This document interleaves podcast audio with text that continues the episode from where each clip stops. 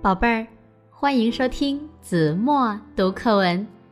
今天我要为大家读的是二年级下册第十五课《听诊器的由来》。一百多年前，法国有位医生叫雷奈克。他看到许多肺结核病人由于没有得到及时的诊断和治疗而痛苦的死去，心里非常难过。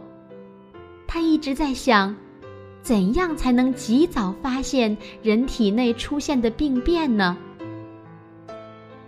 有一天，雷奈克从一个花园走过，看见两个男孩正在跷跷板那里玩儿。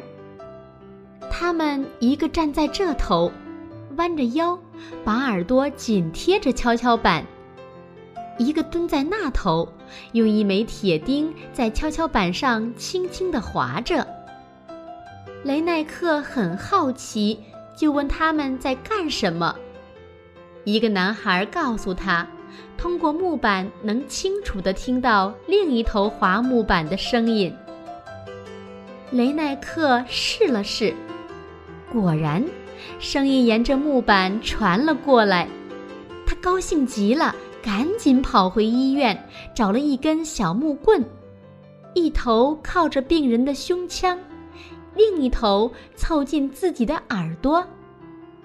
啊，呼吸声、心跳声都听到了。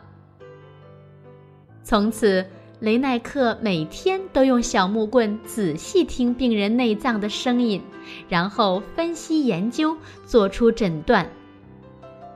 后来，雷奈克发现用空心木管听诊效果更好，于是他改用空心木管，并且把两端做成喇叭状，制造出了世界上第一个听诊器。好了，宝贝儿，感谢您收听子墨读课文，我们下期节目再见。